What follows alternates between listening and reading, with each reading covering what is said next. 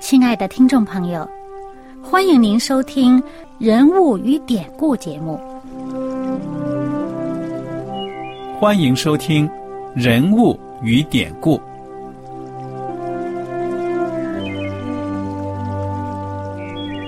听众朋友们，当你读圣经的时候，不知道有没有过这样的想法？生活在几千年前的圣经人物。与我们这生活在二十一世纪的人有什么相关吗？那些古时候缔造了历史的伟人们，只是些令我们感叹而望尘莫及的对象吗？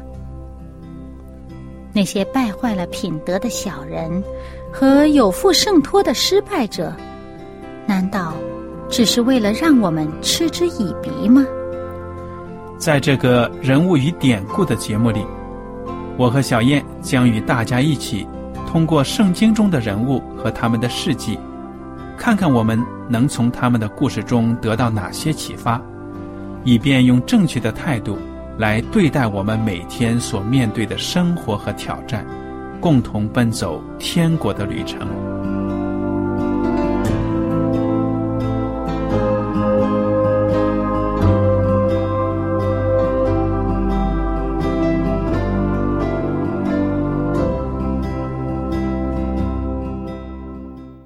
听众朋友们，你们好，我是艾德，我是小燕，大家好，很高兴又能跟您坐在一起来研究圣经当中的人物与典故。上一讲呢，我们主要学习的是马太福音二十四章前半部分。那么我们在上一讲呢，就学到了耶稣基督对末世的预言，他给我们讲明了将来发生的征兆。他所说的这些征兆呢，我们所生活的在二十一世纪呢。都看得清清楚楚，所以我们都肯定啊，耶稣基督很快就要复临了。耶稣基督也说了，他所讲的这些话呢，是一定要应验的。也就是在这个二十四章马太福音二十四章三十四节，耶稣说：“我实在告诉你们，这世代还没有过去，这些事都要成就，天地要废去，我的话却不能废去。”耶稣用确凿的言语呢，告诉我们：我们要做聪明人，要看好这些兆头。但是小燕，你说耶稣基督很快就要复临了，他来的那个日子，你能不能告诉我们呢？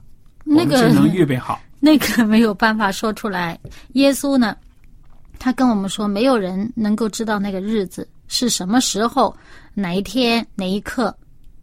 连天上的使者也不知道，对了，这个是第三十六节啊。但那日子、那时辰，没有人知道，连天上的使者也不知道，子也不知道，唯独父知道。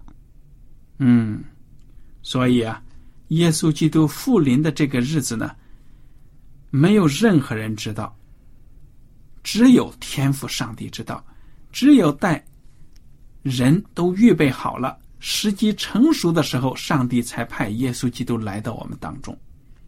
我们随时做好准备呢，就是迎接主的到来；而耶稣随时做好的准备呢，就是要听天父的差派，开始启程到地球上来。哇，这个日子啊，可以说让很多的基督徒抓耳挠腮呀。有一些人他就是想尽办法想从这个圣经里。找出那个什么所谓的蛛丝马迹来推算出耶稣基督来临的日子，他们一个一个的都失败了，对不对呀？明知不可为而要为之。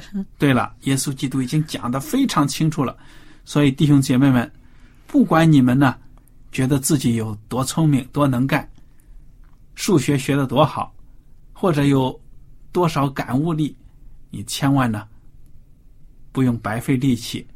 来尝试着算耶稣基督复临的日子，因为呢，答案只有三个字：不可能。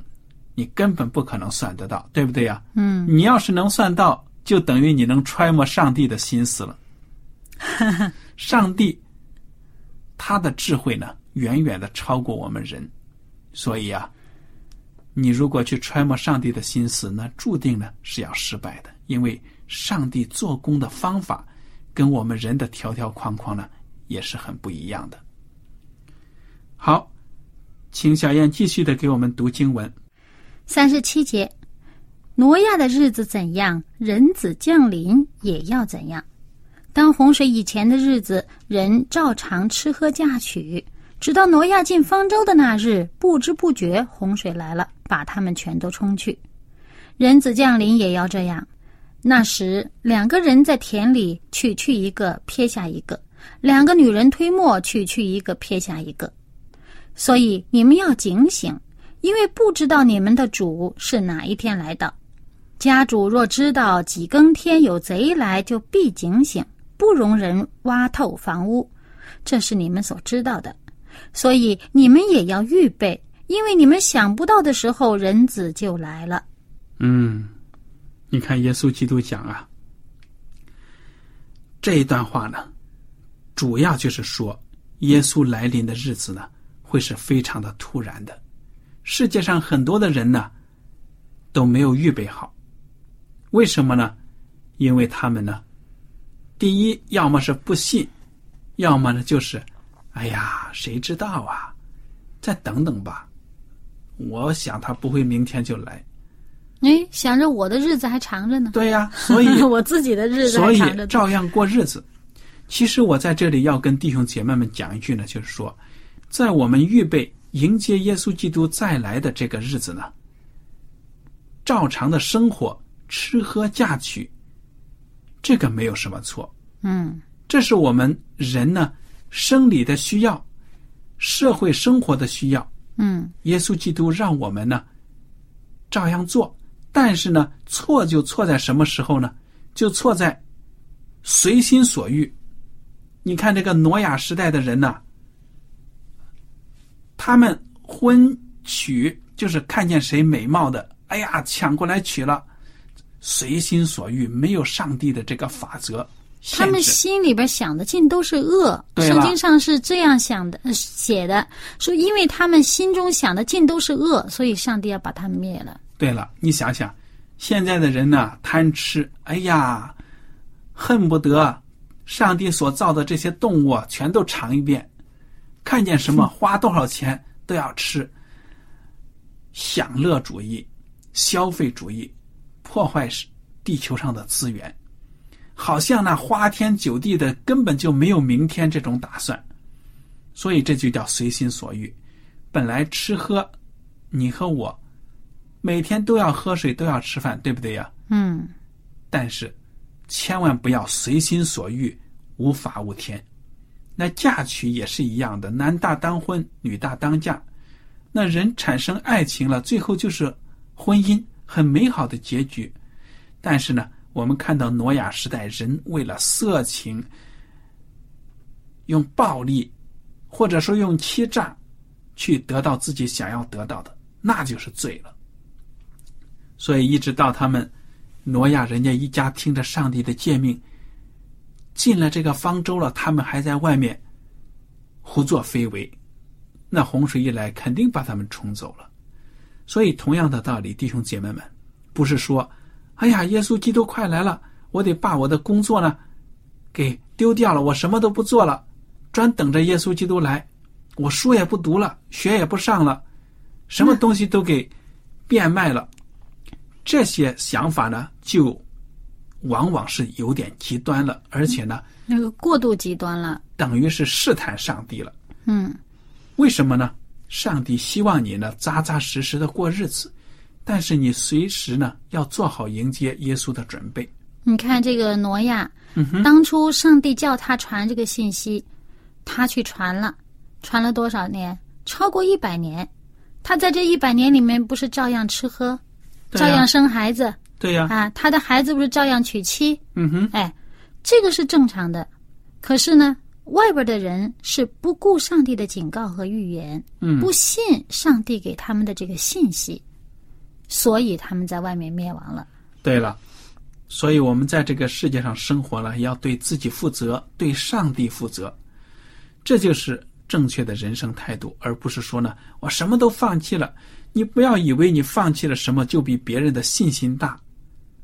你是冲动呢，还是有圣灵带动的理智，对不对啊？嗯，你要分析清楚。而且呢，上帝看人不是看外表，是看人的内心。你看下面这两个例子，有推磨的，有在田里的，同样在田里干活有同样的在工作的，怎么有的人这是被取去了，得救了，有的人呢就被撇弃了呢？嗯哼，对吧？那我们看外表是一样的特征。嗯。从这里面我也也看到一点，就是说，耶稣基督在来的时候呢，他已经审判好了每一个人的奖赏和这个惩罚呢，都已经准备好了，定案了。哎，并不是说耶稣突然飞到你的头顶上了，来来来，我一条一条审查一下你的生活啊。哦，好，现在我决定你能够进天国，或者说另一个人你不能得救。耶稣基督来的时候。赏罚都已经做好了，而且带着一起来了，对不对呀？嗯。耶稣基督在这里讲的话呢，还说呢，你看看，人要是仿贼的话呀，哎呀，在家里都预备好了，谁知道贼什么时候来？哎，贼来了我也不怕，因为我已经预备好了。你看，我的窗户也很结实，门也很结实，墙都很结实，这就是我们要做的工作，我们要准备好。另外，如果在呃从字面上，我们再联想一下呢，还想到了这个家主，我们的主啊是上帝，耶稣基督，他会帮助我们防卫我们。嗯哼啊，那帮助我们防卫，帮助我们呢抵御。哎，这个贼是谁呀？圣经上也讲啊，还有个贼呀，就是这个魔鬼啊，像贼一样啊，他会来偷去。我们本来拥有的东西，嗯哼，如果我们没有预备好，没有让上帝的上帝的这个圣灵在我们心里面做我们生命的主宰的话呢，上帝所赐给我们的这个福气，啊很容易就会被这个魔鬼偷去的。对呀。好，我们接着来看看四十五节开始吧。忠心和不忠心的仆人，请你给我们读一遍。谁是忠心有见识的仆人？为主人所派管理家里的人，按时分粮给他们呢。主人来到，看见他这样行，那仆人就有福了。我实在告诉你们，主人要派他管理一切所有的。倘若那恶仆心里说：“我的主人必来的迟”，就动手打他的同伴，又和酒醉的人一同吃喝，在想不到的日子，不知道的时辰。那仆人的主人要来，重重的处置他，定他和假冒为善的人同罪，在那里必要哀哭切齿了。嗯，这一个比喻呢，好像是更加的对教会里的管理者啊、上帝的仆人们讲的。其实对每一个信徒来说都是有用的，就看你有没有。敬畏主的心预备好了迎接他没有？对不对呀？嗯，你说管家的职责。对了，我们在这个教会里，特别是教会里负责的工作的传福音的，当你不相信耶稣基督复临的时候，你马屁大意的时候，随心所欲的时候呢，可以说呢，其实是在伤害教会，对不对啊？做出一些行动来呢？嗯，你看看。和醉酒的人一同吃喝，那醉酒醉的人，那不就是也是自己被麻痹了，不信了，胡说八道，胡说，甚至是社会上不信的人，对不对啊？嗯，还动手打他的同伴，哎，有的时候惩治惩治这个弟兄姐妹，对了，用自己的私私欲去这个惩罚，或者说是打击报复其他的童工。你说有的时候我看到这国内这教会啊。纷争真的很让人痛心的。有的时候，在教会里面，其实教友倒也没什么，就是这领导层、传道人之间，哎，有什么不和？啊，有的相当的这个做法也是很不好的，对其他的传道人呢进行报复啊什么的，我都也听到很多很痛心的。我就想想，如果这样子做的话，难道你就没有想到耶稣基督来的时候，怎么向你算账呢？没有传福音，没有把教会搞好，还去搞这些纷争的事情，欺压其他的同工的事情，怎么向我们的主交代呢？这就好像魔鬼进了他的心一样。对了，所以啊，我们每一个人都要警醒，我们要悔改，做错的求主饶恕，我们愿意悔改向上。只有这样子，每天的问自己、醒察自己呢，我们才能够像那个人一样，把自己的房屋坚固起来，以免呢自己将来受损害。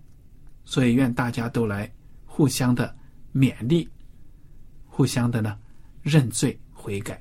嗯，好，接下来我们看什么经文呢？二十五章，这是又讲到另外一个比喻，是耶稣讲的。嗯那时，天国好比十个童女拿着灯出去迎接新郎，其中有五个是愚拙的，五个是聪明的。愚拙的拿着灯却不预备油，聪明的拿着灯又预备油在器皿里。新郎迟延的时候，他们就打盹儿睡着了。半夜有人喊着说：“新郎来了，你们出来迎接他。”那些童女就都起来收拾灯。愚拙的对聪明的说：“请分点油给我们，因为我们的灯要灭了。”聪明的回答说：“恐怕不够你我用的，不如你们自己到卖油的那里去买吧。”他们去买的时候呢，新郎到了，那预备好了的同他进去坐席，门就关了。其余的童女随后也来了，说：“主啊，主啊，给我们开门！”他却回答说：“我实在告诉你们，我不认识你们，所以你们要警醒，因为那日子那时辰你们不知道。嗯，你看耶稣基督用的这个比喻多么的形象啊！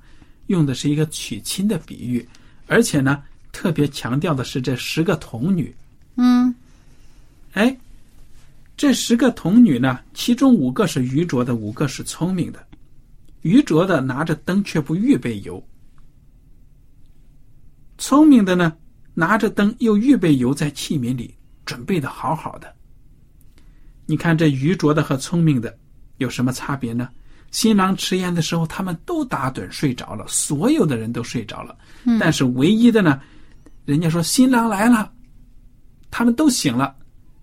哎，这愚拙的人一看自己的油灯已经是奄奄一息了，这火苗要灭了，而另一边的呢，人家已经准备的非常的好，充足的油，嗯所以呢，这些愚拙的还想向聪明的人要，这个聪明的这些童女呢就说：“这油啊不够的，我们没有办法分给你们，你们自己还是去买吧。”等这些愚拙的去把油买回来了，哎呀，已经错过了新娘新郎了，这个门已经关上了。嗯进不去了。你看看，人家新郎请你们来啊，就是为了迎接、预备好这个婚礼的。嗯偏偏人家到的时候，关键的时刻你们不在，要你们什么用啊？嗯，对不起，也进不去了。而且呢，这是在他们的文化上面哈，嗯这个有一个背景啊。耶稣就着他们这个背景讲他们能够明白的比喻对呀、啊。那么他们那个当地的这个习俗啊，婚姻的习俗呢，这个娶亲呢、往往他们开始是在晚上开始的嗯哼，啊。这个新郎呢，要到新娘的家里面呢去呃接这个新娘，然后再一起去新新郎那边。啊，然后才有这个婚礼的这个筵席，而且这个筵席一办呢就是七天啊，那很长时间的筵席，很开心、很快乐的。嗯哼，啊，那么这个这些童女呢，往往呢是这个伴随新娘啊，准备迎接新郎，而且提着灯照着路。他们是晚上嘛，因为看不到嘛，提着灯照着路，伴随这个新娘呢，跟这个一来接新娘的这个新郎一起到新郎那边去呢。他们一路上要照着，嗯，所以如果这个灯油啊分了，啊分了大家一人一半儿，可能走到半路上所有的灯都不亮了。所以呢就不可能分给他们。这个里面其实讲的，你知道吗？这些童女呢，是在等新郎的到来。嗯那么，我们知道，这个耶稣基督讲的比喻说，新郎迟延的时候，就这一句话就表明了，已经预言了耶稣基督的到来，在很多人看来都是迟了、哎，单延了。而且呢，这个时间呢，你估不准的，你估不准，不知道他是这个晚上夜里边是早一点啊，还是晚一点。总而言之，他是晚上会来，但是晚上什么时刻你是不知道的。你看到这一点，从这个中东这个习俗结婚的习俗，我们看得出，这个婚礼的主角呢，似乎是新郎而不是新娘，对不对啊？都在等这个新郎，新郎很重要啊，他来迎了新娘，婚礼才能进行。哎，新郎呢要在新郎的那边家里里面呢预备了这个住的地方，然后呢他要到这个新娘这边来呢接新娘到他那里去。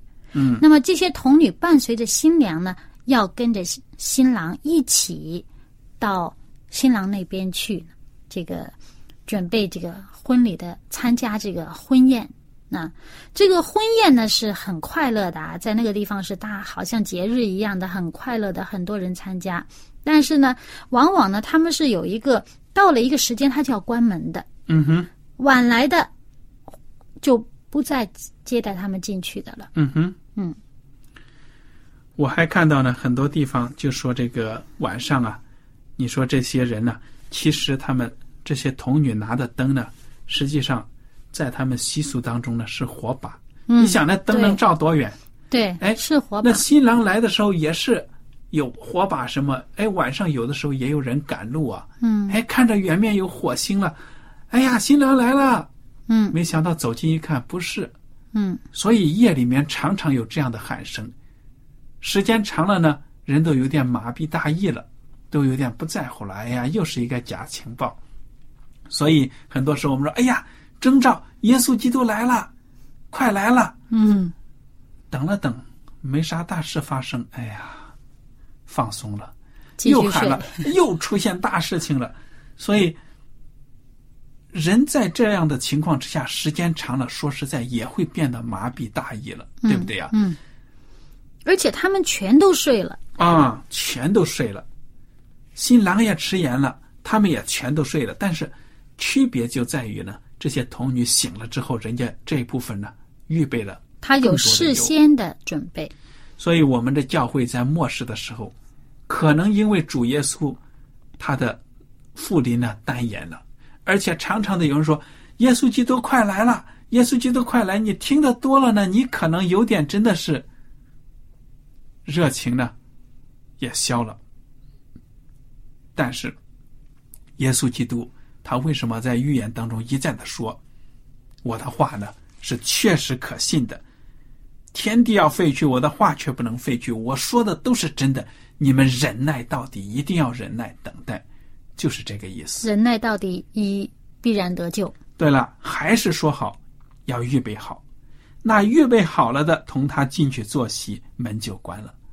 哎，预备不好的，你来迟了，主来迟了，那是主的事情，主有这个主权，对不对呀、嗯那我们做仆人的没有这种奢侈，没有这种主动权，对不对啊？嗯我们就所要做的就是预备好，结果呢，迟了的人就进不去了，进不了天国了，所以很遗憾，对不对啊？嗯，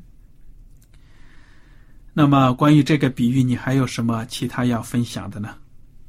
我觉得这个童女啊，我们都知道，在这个圣经当中，童女都是象征着纯洁的教会，对不对啊？嗯哎，那么同样是教会，这里没有比喻那些被盗的、行淫的什么的，因为那些很明显就不行了，对不对？嗯。但是同样是纯洁的教会，哪怕是信仰所谓的很纯正的教会，竟然没有预备好，你说这是不是一个对我们的一个警告啊、提醒啊？而且呢，对于这个灯啊、油啊，是不是也有一些，往往有一些这个联想？我想啊，一提到灯啊，那火把啊，这夜里发光，那不就是福音吗？你要用福音去照亮这个世界呀。呃，你的话是我脚前的灯，路上的光。对了，那油呢是提供这个光，继续不断的发光起作用的。那我们常常说这个油呢是象征着圣灵，对不对啊？嗯，上帝的圣灵。而且这个油，同样的油啊，还可以用来高人，就是上帝分别为圣的，给他圣功的时候要用油膏他，因为当时他们用的这些油啊，其实好像都说是橄榄油比较多嘛，在灯里面放了什么好的油。灯里的油跟高油可不一样，高油有特别配方的。我知道，它这个油里面当然加上其他的香料嘛，才是用来高，但是主要还是油，高油，对不对？嗯所以我我们看到这个耶稣基督讲的比喻，你从不同的地方都看到，耶稣已经暗示了将来他来的日子会迟延，就看你预备好了没有。预备这两个字呢，非常非常的重要。而且呢，你看他已经知道，就是在这个晚上一定会到，对了，只不过是早是晚而已，都是就是在这个晚上这个夜里。嗯，那我们现在从各种这个世上的预兆已经看出来，真是耶稣来的日子很近很近了。因为大自然的破坏，啊，这个这个人类这个社会这个关系的紧张度，呃，各方面的这个情况，圣经的预言所讲的，已经是非常的贴切，让我们觉得就迫在眉睫了。对了，那么其实呢，这种感觉也是督促我们随时都要预备好，对不对啊？嗯，如果面对着这样紧迫的预兆呢，你都无动于衷，说明你真的是信心很冷淡了，或者根本就不信，对不对啊？哎，而且呢，即使我们不是亲眼看着耶稣基督来临呢，对我们自己个人来讲，你的生命结束的那一刻，也就是定案的时候了。对呀、因为人一死就没有机会悔改了，你只能在生前接受耶稣，让他做你个人的救主。而且有的人，你说，哎呀，人家活了一辈子八九十岁了，都没有等到耶稣就死了。其实，你想想，不管耶稣基督在他死后，哪怕是五百年、一千年来了，对这个死去的人来说，也他就是在睁，眼，也就是他一生的时间。他睁开眼的时候呢，你就是可以说就看到耶稣了。对啊如果，你相信的话，生前相信的话，耶稣基督来的时候就会使你复活。所以，听众朋友们，耶稣基督呢，他的到来，对我们来说，我们等来等去，再长也不过是我们这一生的时间。嗯，如果我们在耶稣来的时候已经死去的话呢，也就是我们一生的时间。所以我们要忍耐到底。愿大家呢能够互相的勉励。好了，今天的时间呢到此就结束了。您如果有什么问题和想法，欢迎您写信来。艾德和小燕呢要跟您说再见了，愿上帝赐福你们。我们下次节目再会。再会。喜欢今天的节目吗？若是您错过了精彩的部分，想再听一次，可以在网上重温。我们的网址是 x i w a n g r a d i o 希望 Radio，或是找旺福村也可以找到。记得把好东西介绍给您的朋友，与他一起收听。